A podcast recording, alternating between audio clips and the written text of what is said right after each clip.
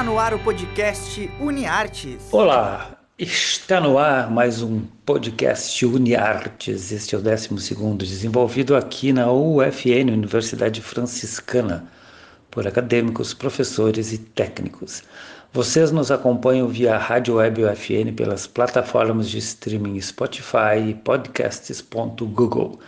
Eu sou o Bebeto Badic, professor dos cursos de jornalismo e publicidade e propaganda. Estou sempre com vocês aqui uma vez por semana, com estreia nas quintas-feiras.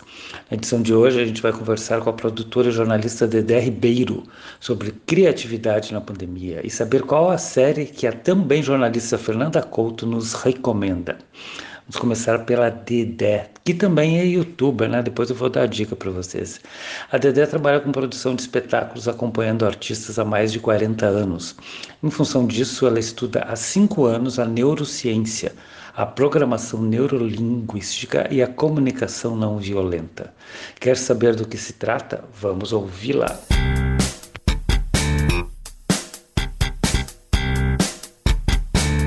Entrevista da semana.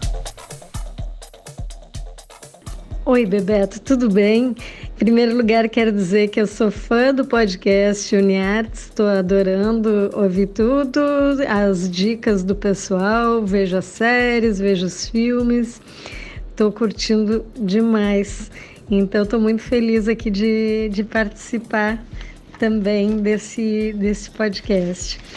É, bom, a, a questão que, que tu me colocaste, né? É, é, é muito interessante porque a gente pode desenvolver a criatividade de muitas formas, mas em primeiro lugar, vamos pensar que todo mundo nasce criativo, né? E depois, a partir daí, começa a se limitar, começa a criar crenças limitantes de que não tem talento, de que não sabe, de que não consegue, né?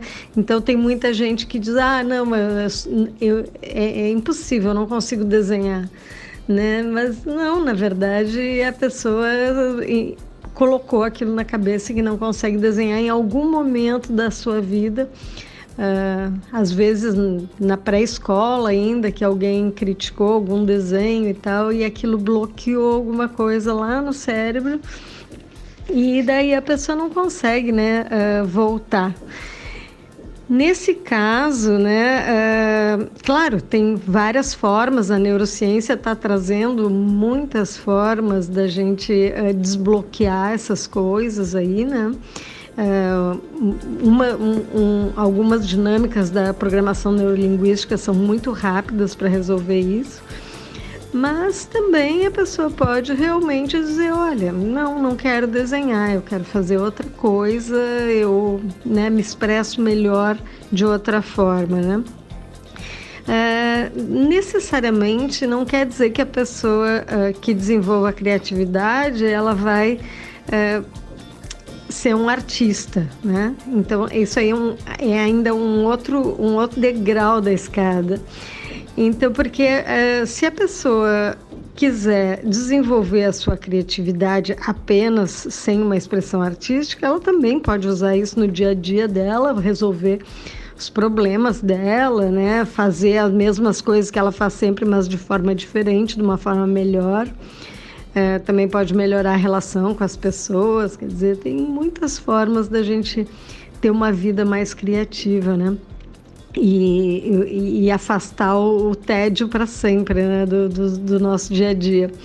Mas se a pessoa quiser usar para uma expressão artística, o seu trabalho, sua, o desenvolvimento da sua criatividade, né? Uh, pode ser uma coisa muito, muito boa, pode ser uh, bem além de prazeroso, alguma coisa que nos remete a, a sensações muito parecidas com a da paixão, com a, a sensação uh, da religiosidade, porque a, a arte ela está nos mais altos níveis neurais.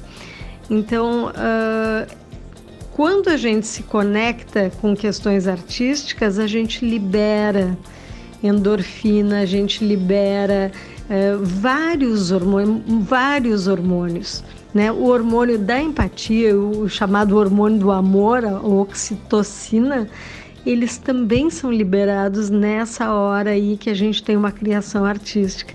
Então é muito interessante isso, porque o prazer da criação artística é incomparável. Né? É muito bom e vale a pena, então, as pessoas tentarem se dedicar um pouco a isso. Então tá, né, Dedé? Eu, por exemplo, acredito que tenha outras habilidades, embora seja péssimo em desenho. Mas a Dedé sim é uma mulher de múltiplas habilidades, pois além de produzir espetáculos há muitos anos e lançar novos artistas, ela já escreveu peças de teatro e compôs letras para músicas. Uma dessas músicas ficou na história da MPG, Música Popular Gaúcha. Ela produzia o Nelson Coelho de Castro, que usava o escritório da produtora que ela tinha em Porto Alegre para ensaiar. Um dia ela deixou um bilhete para ele. No verso do recado estava a letra de uma poesia que ela havia escrito. O Nelson leu, gostou, acrescentou uma segunda parte mais engajada, como é o estilo dele, e musicou. Vamos ouvir agora então Armadilha, uma canção ícone dos anos 80 em Porto Alegre que eu ouvia e amava e não sabia que era da Dedé, que acabou virando minha grande amiga. E lá se vão mais de 20 anos de amizade.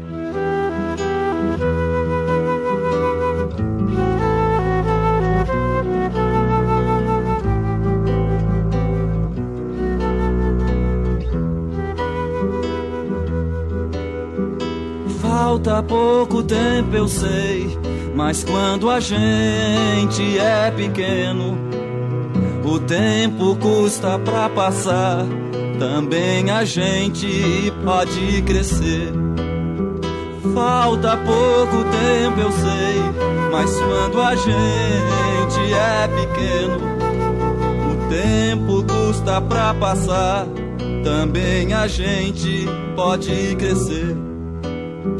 Não é preciso que me digas se tem alguém atrás da porta esperando pra atacar e cumprir a armadilha e receber o beijo frio da lâmina no coração.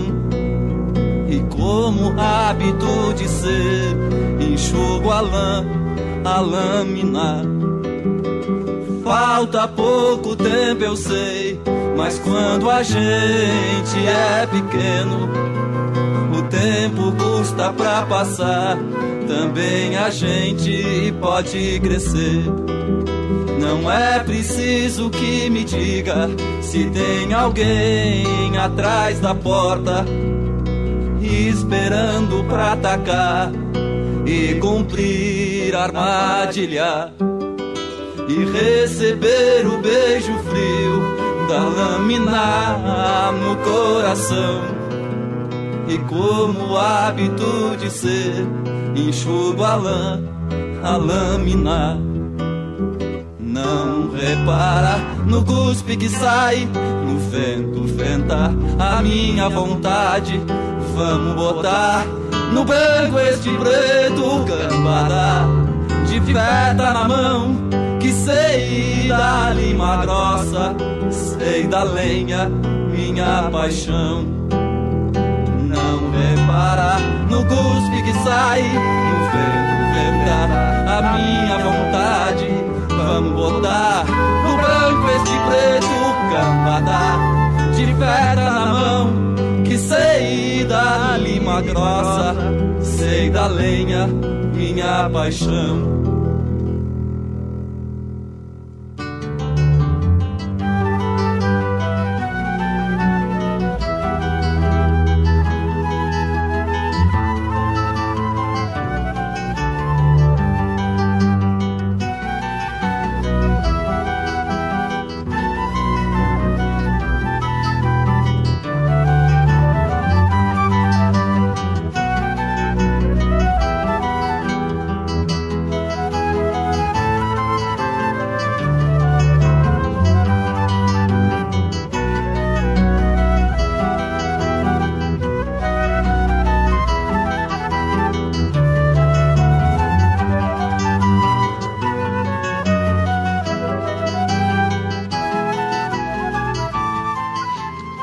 Acabaram de ouvir então a Armadilha com o Nelson Coelho de Castro, grande músico gaúcho, e com a primeira parte da letra da Dedé Ribeiro, que é a nossa entrevistada dessa semana. Nesse segundo bloco, ela vai explicar como desenvolver a criatividade e chegar até, que nós, até o que nós conhecemos como arte. Todos nós temos um quê de artista, né? Dentro de cada um. Tá, como é que a gente acha então uma forma de expressão se a gente decide que quer uh, ter uma manifestação artística de tudo que a gente absorve, né? Porque a gente é uma esponja, vai absorvendo um monte de coisa. E daí, se a gente espremer essa esponjinha, vai sair alguma coisa muito legal de criatividade de arte. Né? Então, às vezes a pessoa já, já faz alguma coisa e nem se dá conta que aquilo ali pode ser elevado a uma categoria artística, né? Tipo cozinhar muito bem, né? dançar, é, mas e, mais um pouquinho a gente está criando, né? Quer dizer, se eu faço a, a minha comida ali todo dia, mas de repente eu digo, hum, se eu mudar todos esses temperos aqui, eu vou criar uma coisa que ninguém fez. Então, aí passa a categoria da arte mesmo, né? Quando a gente cria. E então o mais interessante é a gente começar escolhendo o que, o que a gente acha legal, o que a gente admira, o que a gente se identifica, se interessa, o que é uma época muito boa essa de, de, de pandemia para fazer pesquisa, né? Se tem uma coisa que está sendo bom é isso. Então a gente pode pesquisar referências na internet e, e, e ver com o que, que realmente a gente se identifica mais. Depois a sugestão que eu dou é que comece a experimentar sem fazer muito alarde, né? Ó, faz aqui, faz ali, ah, vou desenhar um pouco, né? Vou, vou ver como é que eu me sinto, né? Para não ter também aquelas uh, castrações, assim, né? De mostrar para alguém e a pessoa já dizer, hum, não, não, não leva jeito para isso e tal. E daí a pessoa volta para o seu casulinho ali. Então, seguir, uh, uh, experimentar algumas coisas para dizer, hum, eu gosto disso mesmo, né? E daí pode mostrar, começar a mostrar para pessoas que são, que vocês sabem que são pessoas positivas, que são pessoas que vão incentivar o, o desenvolvimento de vocês. E daí é hora de buscar informação e buscar formação também, o que também tá bom nas redes, né? Porque mesmo coisas que não se imaginava que dá para fazer, é, tipo aulas de teatro, aulas de dança, todo mundo já está fazendo né, online. Então a gente consegue fazer cursos de absolutamente todas as áreas artísticas e, e até áreas mais técnicas, né? Uh, das artes online. Tá super tranquilo isso, então é, é, muito bom. A gente faz uma pesquisa e encontra e uma quantidade maluca de cursos gratuitos que estão à disposição. Uh, eu tenho uma sugestão que é um livro da Julia Cameron. A Julia Cameron também ela é uma pessoa que pesquisa bastante em neurociência, é, é esposa do James Cameron também, né? O, que é o, o, cineasta, aquele que fez Avatar, que também é, utiliza bastante programação neurolinguística no seu trabalho. Então, ela tem um livro que se chama O Caminho do Artista e que ele dá um um método para a pessoa começar a desenvolver a sua criatividade e é bem interessante, é uma coisa da gente escrever num diário todo dia e tal, e, e, e fazendo uh, exercícios que vão desenvolvendo. Então é uma sugestão que eu deixo para vocês. Uh, procurem também no YouTube bastante, tem muito material, muito curso gratuito, tem muita aula gratuita. Tem outras, outros cursos que estão baratíssimos e que dá para fazer, pagar só um pouquinho ou fazer em várias vezes. e que dá para ir pegando técnicas, né? Agora, se vocês não têm, não têm vontade de desenvolver técnica nenhuma e querem colocar as coisas, também dá para fazer. Eu mesma, depois de depois de velha, resolvi virar colagista, né? Então é, eu faço colagem e eu não preciso de grandes técnicas. É, eu faço uns desenhos junto com as colagens, mas às vezes é só colagem mesmo. E daí a pessoa não precisa realmente ter maior técnica, a não ser saber recortar direitinho alguma coisa, mas uh, dá para jogar sua criatividade da mesma forma e criar uma obra totalmente original sem que a gente saiba necessariamente desenhar, pintar, esculpir, né? Alguma coisa que pode levar uh, um bom tempo de estudo. Então é isso aí. Que bom, façam bastante coisa, fiquem, fiquem em casa, se cuidem e criem muita coisa por aí. E eh, qualquer coisa me procurem aí nas redes sociais e tem o canal do YouTube também, que Tu pode dizer para eles, Bebeto? Então, beijos a todos. Esta foi então a nossa entrevistada dessa semana, Dedé Ribeiro, falando sobre como desenvolver a criatividade. Ela tem um canal no YouTube que trata de uma série de questões da área da arte, da cultura, de produção também, com entrevistas e dicas muito valiosas. E como vocês ouviram, agora ela trabalha com colagens e já fez algumas exposições em Porto Alegre São Paulo. Eu já fui ver, é espetacular o trabalho dela. Um grande beijo, muito obrigado, Dedé. E saindo de Porto Alegre, vamos lá para o sul do estado, para Bagé, onde tem outra jornalista que, neste caso, é egressa aqui da UFN e que também já comentou uma série croata sobre jornalismo, o Jornal. Hoje o recado dela é sobre uma série policial que se passa na Islândia, olha só. Bora lá, Fernanda Couto.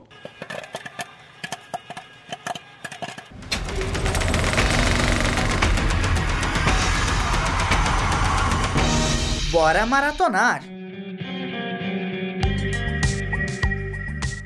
Vista seu casaco mais quente, seu instinto investigador e descubra O Assassino de Valhalla, série com uma temporada de oito episódios na Netflix. O ponto de partida é uma sequência de homicídios, apresentado pela imprensa como o maior crime da Islândia. A policial Kata, personagem principal do enredo e responsável pela investigação, começa a encontrar indícios de que o desaparecimento de um menor em um orfanato, décadas atrás, pode ter ligação com as novas ocorrências. As influências políticas, as relações de poder e a pressão popular dificultam a resolução do caso, assim como os problemas pessoais dos personagens e suas respectivas famílias. Uma sensação curiosa para mim foi o fato da polícia não usar armas, em vários momentos eu só consegui elaborar solução para os conflitos da trama com o uso da violência. Foi estranho perceber que carrego essa carga cultural. Ainda destaco a personagem principal ser uma mulher representada como um ícone de força e habilidade, o que não é tão comum em produções sobre crimes.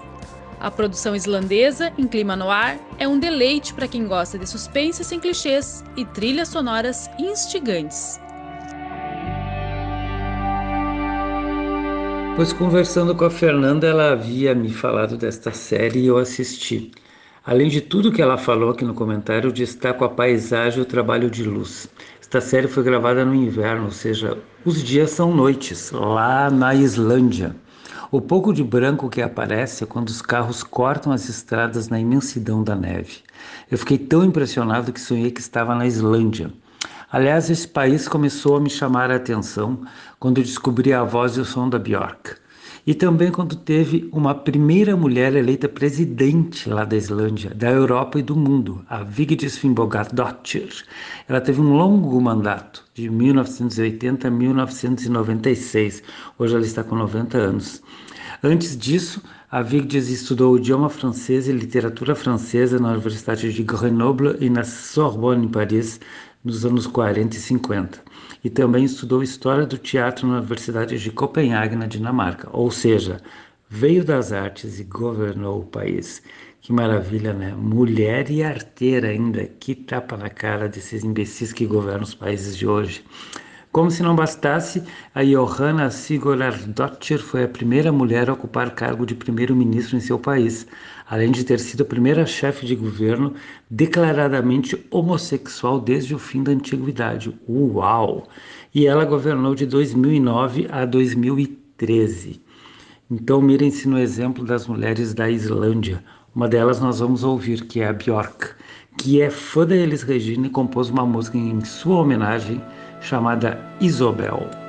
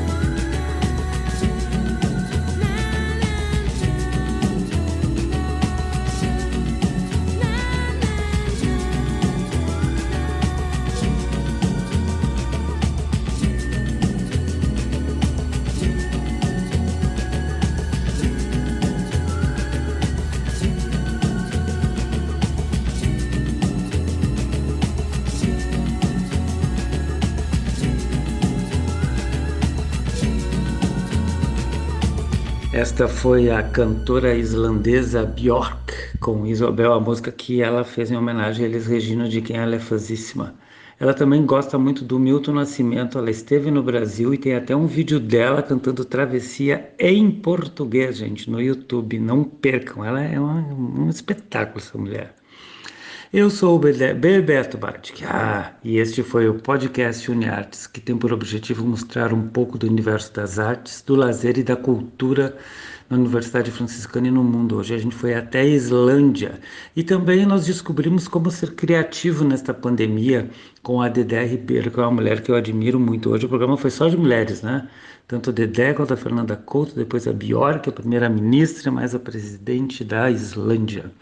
Fiquem em casa, vejam bons filmes, ouçam boas músicas como as que a Bjork faz, curtam lives e vídeos que vale a pena com artistas como as que a Dedé Ribeiro faz. Evitem as fake news e leiam muito, muito, muito, muito livros, jornais, revistas, a mancheia. Não deixem de acompanhar a programação aqui da Rádio Web UFN e da UFN TV. Se quiserem enviar sugestões, acessem as redes sociais do Uniartes no Facebook e no Instagram. Este programa é feito por muita gente. Se liguem nos créditos finais para saberem quem trabalha junto, porém cada um no seu canto. Cotoveladas de afeto a todos. Um grande abraço quando a gente se encontrar por aí. Até a próxima. O podcast UniArtes é produzido por alunos, professores e técnicos dos cursos de jornalismo e publicidade e propaganda da Universidade Franciscana. Os professores orientadores são Bruno Ribeiro, Carla Torres e Bebeto Badic. Os operadores técnicos desse podcast são Alan Carrion e Clenilson Oliveira, técnicos do Laboratório de Rádio da Universidade Franciscana. Já na coordenadoria de relacionamento, Jamile Lima, Laís Chaves e Tainá Dalcin com a supervisão das mídias sociais e apoio nos contatos com os cadastrados. E na coordenação dos cursos de jornalismo, publicidade e propaganda, Cione Gomes e Graziela Knoll. Até a próxima!